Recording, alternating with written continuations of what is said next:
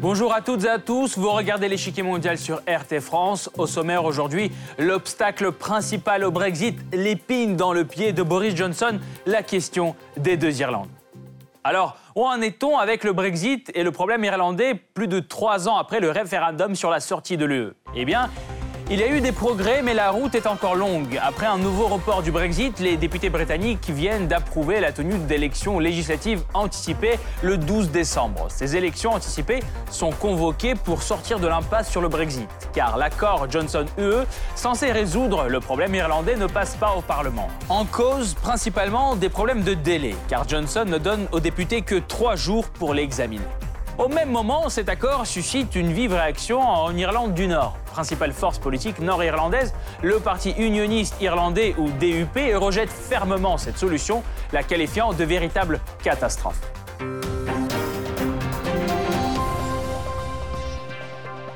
Mais avant de poursuivre, voici ce qu'il faut savoir sur le problème irlandais qui freine la réalisation du Brexit. C'est le Blitz. En théorie, après le Brexit, le Royaume-Uni devrait quitter l'union douanière et le marché commun européen. Une frontière physique séparerait alors l'Irlande du Nord et la République d'Irlande. Entrave majeure pour leur développement, cette frontière violerait en plus l'accord de Belfast de 1998 qui a mis fin à un conflit sanglant sur l'île. Pour l'éviter, Theresa May et Bruxelles négocient en novembre 2018 un plan de Brexit avec une clause dite du backstop. Selon cette dernière, le Royaume-Uni resterait dans l'union douanière au sein de l'UE. Tous les liens commerciaux seraient préservés. Mais l'Irlande du Nord, elle, resterait en plus dans le marché commun européen. Des mesures qui permettraient d'éviter une frontière entre les Irlandes, mais qui ne rendraient le Brexit que partiel trois fois rejeté par le Parlement, le plan May est remplacé en octobre 2019 par celui de Johnson. Son accord, lui, prévoit toujours que l'Irlande du Nord reste dans le marché unique européen, mais le Royaume-Uni, lui, doit quitter l'Union douanière européenne. Une frontière douanière passerait alors entre l'île d'Irlande et la Grande-Bretagne. Le contrôle au niveau des ports déterminerait quels produits seraient destinés à la République d'Irlande et ceux-ci seraient donc taxés.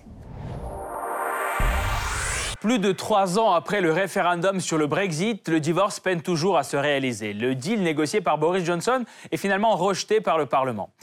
Pour les députés britanniques, trois jours ne suffisent pas pour examiner le plan. Afin de sortir de l'impasse, le Parlement vote la tenue d'élections législatives anticipées. Une solution que Boris Johnson défendait avec ardeur.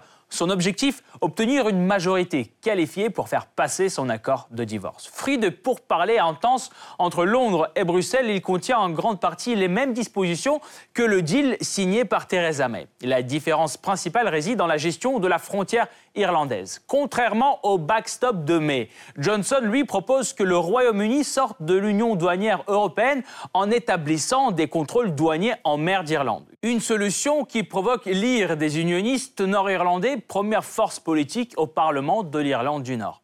Les autorités de la République irlandaise, membres de l'UE, voient également cet accord d'un mauvais œil. Quelle est la raison de leur mécontentement? Comment la population de l'île réagit-elle au deal Johnson-UE Comment le nouvel accord résout-il les problèmes irlandais? Enfin, quel danger l'adoption de ce plan représente-t-elle? Pour répondre à ces questions, nous rejoignons François Poulet-Matisse, journaliste spécialiste des institutions européennes, co-auteur du livre Brexit, une chance, repenser l'Europe. Monsieur François Poulet-Matisse, bonjour. Bonjour. Boris Johnson a enfin réussi à obtenir des élections anticipées. Une question pourtant, les conservateurs sont-ils sûrs de les remporter? Quelles sont vos prévisions? Dans cette affaire, l'affaire du Brexit, on peut s'attendre à tout, y compris le plus inattendu. C'est vrai que si l'on suit les sondages, effectivement, les conservateurs menés par Boris Johnson seraient assurés d'avoir une victoire assez nette, qui leur permettrait effectivement de conduire le Brexit à son terme. Mais tout est possible dans cette élection. Je vous rappelle que lorsque Theresa May a convoqué euh, les électeurs pour des élections nouvelles, tous les sondages la donnaient largement gagnante. Or, elle a quasiment perdu, elle a perdu sa majorité. Donc on peut s'attendre à beaucoup de choses. La carte que joue Boris Johnson est la suivante. Lui, euh, la clarté est très nette. Si les électeurs votent pour lui, cela veut dire que le Royaume-Uni va pouvoir sortir de l'Union européenne de manière nette avec un accord en bonne et due forme qui a été passé avec les 27 États membres. Par contre, s'il perd, ou s'il est dans une situation de majorité trop restreinte, effectivement, on risque d'avoir un prolongement. Et cette position de clarté est important dans la mesure où les autres formations politiques n'ont pas la même position de clarté. Les travaillistes de Jérémy Corbyn, par exemple, euh, proposent de renégocier complètement l'accord avec les 27 et à la suite de cette renégociation de convoquer un nouveau référendum. Et la clarté n'est pas nette parce qu'on ne sait jamais si les travaillistes euh, véritablement soutiennent une sortie de l'Union européenne ou soutiennent un maintien. Ça n'est pas clair. Il y a les libéraux également qui, eux, euh, demandent simplement l'annulation pure et simple du Brexit. Les libéraux, je vous le rappelle, ils étaient dans la situation de refuser la sortie de l'Union européenne. Et puis, il y a le parti de Nigel Farage qui aurait pu à la limite, c'est-à-dire le parti extrémiste, euh, aurait pu s'allier avec Boris Johnson. Mais le fait pour Boris Johnson d'avoir fait cet accord avec les 27 constitue pour Nigel Farage une espèce de trahison. Lui, il veut couper tous les ponts avec l'Union européenne. Eh bien, cette dichotomie, cette euh, situation un petit peu instable laisse penser que toutes les solutions peuvent être possibles. Et donc, euh, dans cette affaire, le Brexit et les Britanniques nous ont habitués au sens de l'imprévu.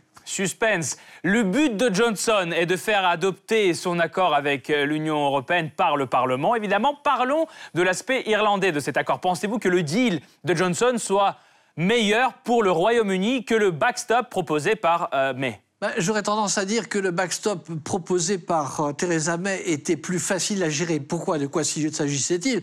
Il s'agissait simplement de maintenir la totalité du Royaume-Uni dans la zone douanière européenne, ce qui euh, réglait tout le problème, et en particulier le problème irlandais, puisque euh, si tout le Royaume-Uni était inclus dans cette zone douanière, eh bien effectivement, l'absence de frontières entre l'Irlande du Nord et la République d'Irlande était réglée. Le fait d'avoir trouvé un accord qui situe une frontière non pas entre la République d'Irlande et euh, l'Irlande du Nord, puisque ça, les accords du vendredi saint s'y opposent d'une certaine manière, mais finalement de fixer une frontière entre les deux complique énormément la, donne. Pourquoi? Euh, Tout simplement parce que finalement, on va euh, mettre le statut de l'Irlande du Nord dans une situation un peu particulière. Elle ne sera pas totalement exclue de l'Union européenne, puisqu'elle suivra d'une certaine manière les réglementations européennes, mais en même temps, elle rentrera dans la zone douanière du Royaume-Uni. Donc c'est une situation très compliquée qui oblige finalement les Britanniques à imaginer une frontière non pas entre les deux Irlandes, mais en mer d'Irlande entre l'île irlandaise et entre le Royaume-Uni. Et ça, c'est une situation très compliquée euh, qui risque d'amener des perturbations techniques, des perturbations administratives, en particulier pour le contrôle de toutes les marchandises qui vont euh, transiter entre euh, l'Irlande et le Royaume-Uni. Il faut savoir qu'actuellement, l'Irlande est dépendante en grande partie à la fois de l'économie du Royaume-Uni, mais également de l'économie de l'Union européenne. Et donc, le fait de créer cette frontière va créer des perturbations non seulement pour l'Irlande du Nord, mais aussi pour la République d'Irlande. Et puis, dernière conséquence, pour les Irlandais du Nord, c'est quelque part un petit peu une trahison. Merci beaucoup, Monsieur Poulet-Matisse. Nous allons poursuivre notre analyse tout de suite, mais nous vous retrouverons en fin d'émission pour plus de détails sur la question. Nouvel épisode dans la saga du Brexit. Le 29 octobre 2019, les députés britanniques ont finalement approuvé la tenue d'élections législatives anticipées prévues au 12 décembre. Le soutien déterminant est venu du Parti travailliste qui les avait rejetés à trois reprises par le passé. Cette fois, sa condition principale est remplie. Pas de Brexit sans accord avant le 31 janvier, la nouvelle date du Brexit négociée avec le Conseil européen. Cette décision prise, les principaux partis politiques commencent les préparatifs en vue du scrutin annonçant la plus ambitieuse et la plus radicale campagne jamais menée par son parti, le leader des travaillistes, Jeremy Corbyn, promet un deuxième référendum sur le Brexit en cas de victoire. Son principal rival, Boris Johnson, souhaite au contraire sortir au plus vite de l'UE. Le slogan de sa campagne, Faisons le Brexit. Un objectif qui peine à se réaliser compte tenu de la configuration actuelle du Parlement. Dépourvu de majorité, Johnson échoue à faire adopter à temps son nouvel accord avec Bruxelles car le 20 octobre 2019, les députés britanniques avaient bien approuvé les grandes lignes du nouvel accord, mais ils veulent plus de temps pour en débattre en détail. Ayant promis un Brexit avant le 31 octobre, Boris Johnson ne leur avait laissé que trois jours, un délai jugé trop court par les députés pour décortiquer un texte de 110 pages. Suite à ce refus, le Premier ministre britannique appelle donc les députés à voter la tenue d'élections législatives anticipées. L'examen de l'accord est donc suspendu, et ce malgré un large compromis sur son contenu. Mais que contient le fameux accord de Boris Johnson?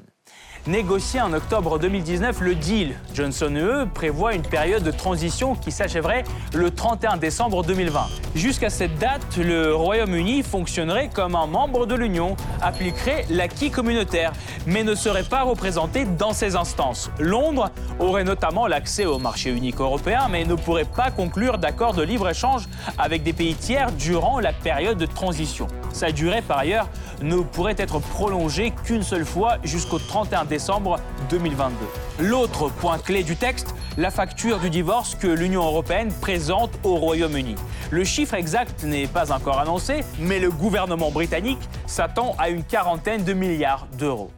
Sur tous ces points, l'accord de Johnson reprend les mêmes dispositions que celui signé par Theresa May il y a un an. La différence principale réside dans la gestion de la frontière irlandaise après le Brexit. Une question épineuse qui se trouve au cœur de l'impasse du Brexit. Car à partir du moment où le Royaume-Uni quitte l'Union européenne, une frontière terrestre entre les deux entités devrait théoriquement séparer l'Irlande du Nord britannique de la République d'Irlande, membre de l'Union européenne. Entre les contrôles douaniers et la fin de la libre circulation des biens et des marchandises, le Brexit pourrait raviver les tensions entre les deux Irlandes. Divorcer avec l'UE tout en évitant une frontière physique sur l'île, la tâche est de plus en plus compliquée. Le premier plan visant à résoudre le problème apparaît en novembre 2018. Fruit d'un compromis entre Theresa May et les dirigeants européens, le backstop prévoit que le Royaume-Uni reste temporairement dans l'union douanière avec l'UE si aucune autre solution n'est trouvée à la fin de la période de transition. Les marchandises continueraient donc à circuler librement entre le Royaume-Uni et les États membres de l'UE. Mais si la Grande-Bretagne n'appliquerait plus la législation européenne sur les marchandises, l'Irlande du Nord, elle, resterait alignée sur les règles du marché unique européen. D'où la nécessité des contrôles réglementaires entre l'Irlande du Nord et le reste du Royaume-Uni. Ils seraient effectués au niveau des ports ou des aéroports. Le problème des frontières semble donc euh, résolu. Cependant, le projet échoue à être adopté par le Parlement britannique. La raison? Le backstop n'a pas de date butoir, ce qui empêche donc un divorce total avec l'Union européenne. Et à cause de l'union douanière, Londres ne pourrait pas négocier d'accord de libre-échange avec des pays tiers des inconvénients que Boris Johnson élimine dans son nouveau plan de Brexit négocié avec Bruxelles. Selon sa version de l'accord, le Royaume-Uni sortirait de l'union douanière de l'UE à l'issue de la période de transition. Une mesure qui lui permettrait de reprendre la main sur sa politique commerciale et conclure des accords de libre-échange avec des pays tiers.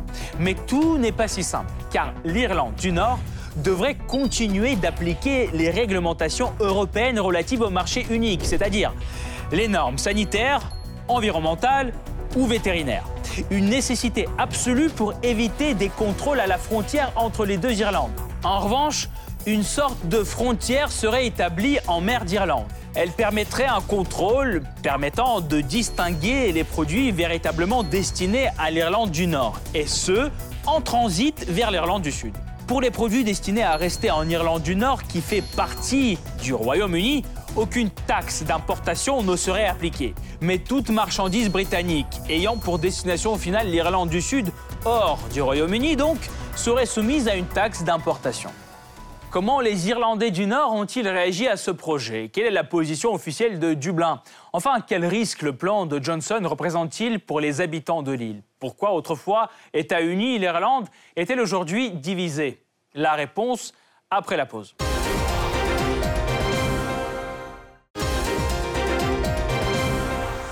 Important obstacle sur la route du Brexit, la question irlandaise se révèle actuellement dans toute son acuité.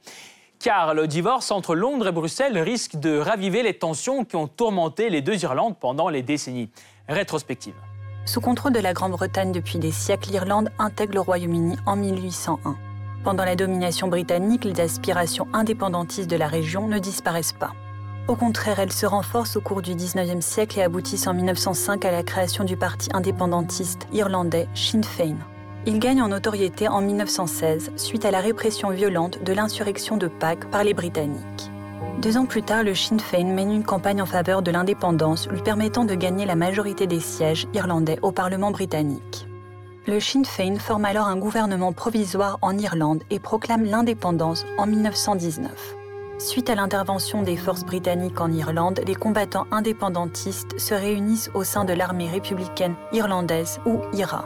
Trois ans de guerre civile aboutissent finalement à un compromis. En 1921, les Britanniques accordent une large autonomie à l'Irlande du Sud à majorité catholique. En revanche, l'Irlande du Nord, à majorité protestante, reste rattachée au Royaume-Uni. Cependant, Dublin ne se contente pas d'une autonomie. Le serment d'allégeance à la couronne britannique est aboli en 1933. Cinq ans plus tard, une nouvelle constitution de l'Irlande est adoptée. Enfin, en 1949, l'Irlande du Sud devient indépendante. Quant à l'Irlande du Nord, elle prend un autre chemin. Suite aux élections générales de 1921, le pouvoir passe aux mains des unionistes partisans du maintien de la région au sein du Royaume-Uni. Composé largement de protestants, le gouvernement nord-irlandais adopte une série de lois restreignant les droits des catholiques. La paix fragile entre les deux communautés est menacée par l'activité de l'IRA. Basés largement dans la partie sud de l'île, ces militants continuent de mener une guérilla en attaquant l'Irlande du Nord dans les années 30 et pendant la Seconde Guerre mondiale. L'indépendance de l'Irlande du Sud en 1949 pousse l'IRA à continuer son combat. Il lance des attaques à la frontière entre le nord et le sud de l'Irlande. En 1962, l'activité de l'IRA est en déclin avec l'arrivée de Cathal Gouldin à la tête de l'organisation. Il prend ses distances avec le militarisme pur et prône des idées de gauche. Ce virage politique se solde à la fin des années 60 par la division de l'IRA en deux branches, l'IRA officielle et l'IRA provisoire. La première veut créer une Irlande unie socialiste via des moyens politiques. L'IRA provisoire, quant à elle, prône la lutte armée pour l'indépendance de l'Irlande du Royaume-Uni. L'étincelle qui met le feu aux poudres, une manifestation à Londonderry, seule ville d'Irlande du Nord à majorité catholique. En 1969, des milliers de catholiques veulent mettre fin à la discrimination religieuse. Très vite, les policiers loyalistes répriment violemment la contestation. Les violences atteignent leur apogée dans les années 70. Le 30 janvier 1972, c'est le Bloody Sunday. L'armée britannique ouvre le feu sur une manifestation catholique pour les droits civiques. Bilan 14 morts. En réponse, l'IRA provisoire réplique avec un Bloody Friday. 22 bombes explosent à Belfast, provoquant la mort de 16 protestants. L'IRA provisoire continue sa lutte armée jusqu'à l'arrivée au pouvoir de Tony Blair en 1997. Il fait de la résolution du conflit son cheval de bataille. Après de nombreuses négociations, l'accord de Belfast voit le jour. Il est conclu entre Londres, Dublin et les partis loyalistes et nationalistes de l'Irlande du Nord le 10 avril 1998. Selon cet accord, le pouvoir en Irlande du Nord est partagé entre les catholiques et les protestants de manière proportionnelle. L'IRA provisoire doit déposer les armes. La République d'Irlande, elle, renonce à toute revendication sur l'ensemble de l'île. Cet accord met fin à environ 30 ans d'un conflit qui aurait fait près de 3500 morts. Mais les tensions ne s'apaisent pas de sitôt. Plusieurs attentats sont perpétrés au cours des années 2000 par des nationalistes radicaux irlandais ayant des liens avec l'IRA. Ces dernières renoncent en 2005 à la lutte armée et préconisent désormais des moyens pacifiques. Aujourd'hui, la question du Brexit fait ressurgir la crainte de nouvelles tensions. L'accord négocié par Boris Johnson vise donc à maintenir le statut de l'Irlande au sein du Royaume-Uni sans rompre ses liens avec la République irlandaise. Mais même sous sa forme actuelle, le deal inquiète à Belfast. Le parti unioniste irlandais DUP le qualifie même de véritable catastrophe. Toute forme de frontière maritime autour de l'Irlande signifie pour eux un détachement douloureux du Royaume-Uni. Ces propositions ne sont pas, de notre point de vue, bénéfiques pour l'économie de l'Irlande du Nord et mettent à mal l'intégrité de l'Union. Il y a un an, Boris Johnson promettait à l'Irlande du Nord qu'il n'y aurait jamais de frontière entre la région et le reste du royaume et s'opposait fermement à ce que Belfast adopte un jour les règles économiques de l'Union européenne. Mais aujourd'hui, c'est précisément ce que prévoit son accord. Le Congrès des unionistes promet alors de s'opposer coûte que coûte à ce que ce deal passe au Parlement. Nos votes comptaient et nos votes vont compter dans les jours qui viennent. Mais pourquoi ce petit parti nord-irlandais possède-t-il tellement d'influence au Parlement britannique? C'est que depuis les élections de 2017, c'est de lui que dépend la majorité parlementaire des conservateurs. Membres de la coalition dirigeante, les dix députés de DUP ont de facto un droit de veto sur toute initiative des Tories. Et ils ne se privent pas de l'exercer.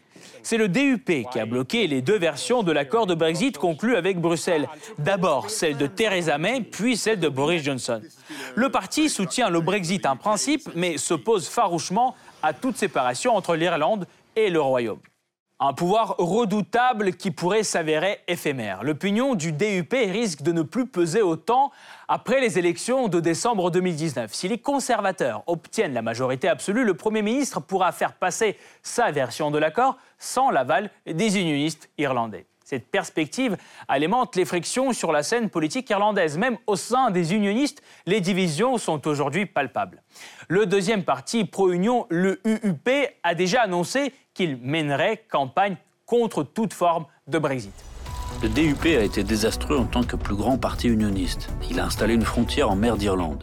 Si un accord sans frontières, ni nord-sud, ni est-ouest ne peut être conclu, le Remain est la seule solution qui reste.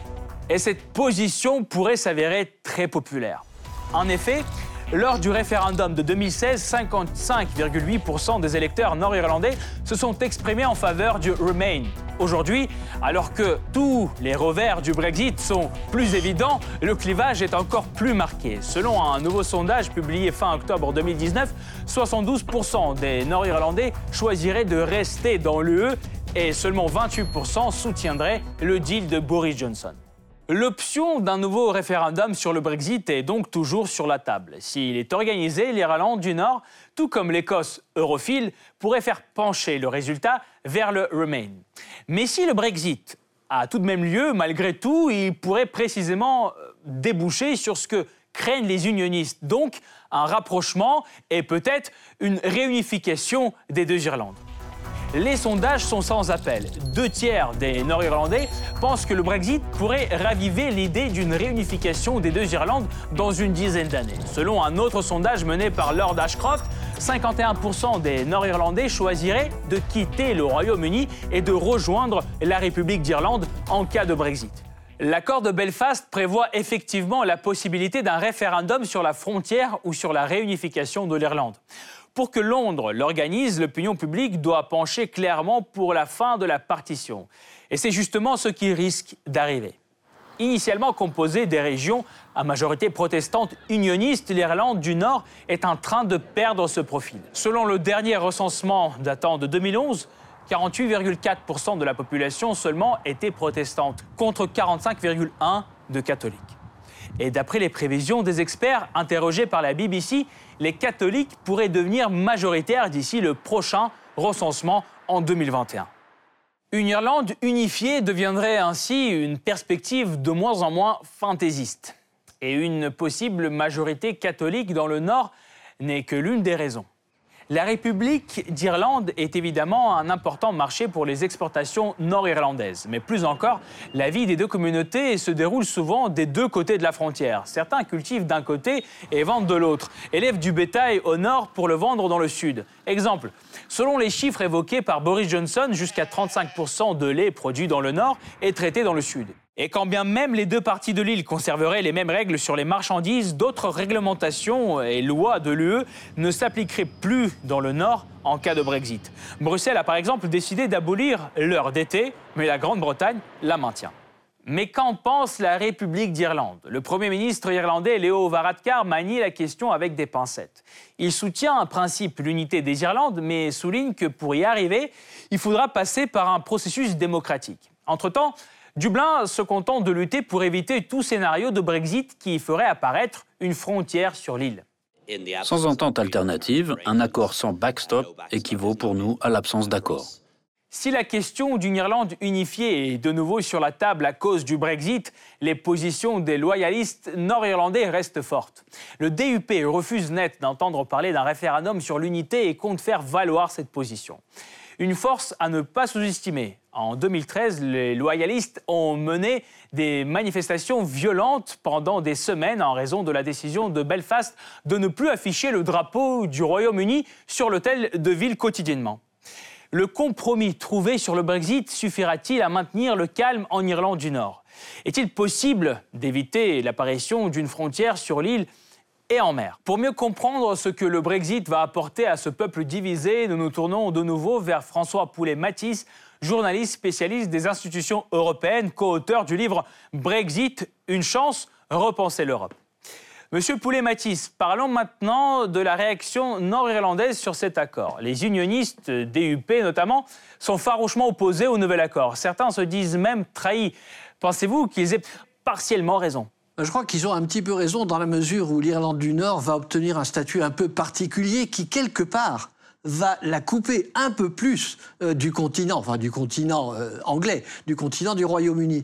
Et donc pour les unionistes nord-irlandais, c'est effectivement une trahison, c'est une manière de dire bah, finalement vous nous lâchez. Ce qu'il faut comprendre dans cette affaire, c'est que l'Irlande du Nord, au départ, était quand même à très forte majorité euh, protestante, les catholiques euh, représentant la minorité.